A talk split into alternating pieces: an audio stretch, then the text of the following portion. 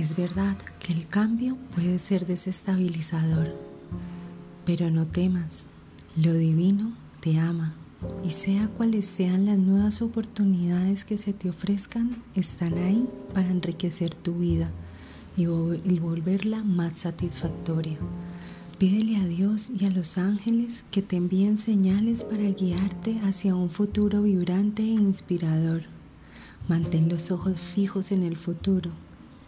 ¿Qué transición siente que va a venir?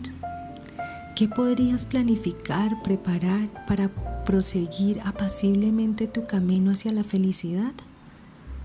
Si desentrañas el cielo para predecir los próximos desafíos, entonces podrías evitar las tormentas y navegar en toda serenidad hacia nuevos y excitantes horizontes. Nuestros amigos los ángeles oran ante la torre de San Miguel, listos para guiarte e indicarte la próxima dirección que debes tomar. Solo escúchalos.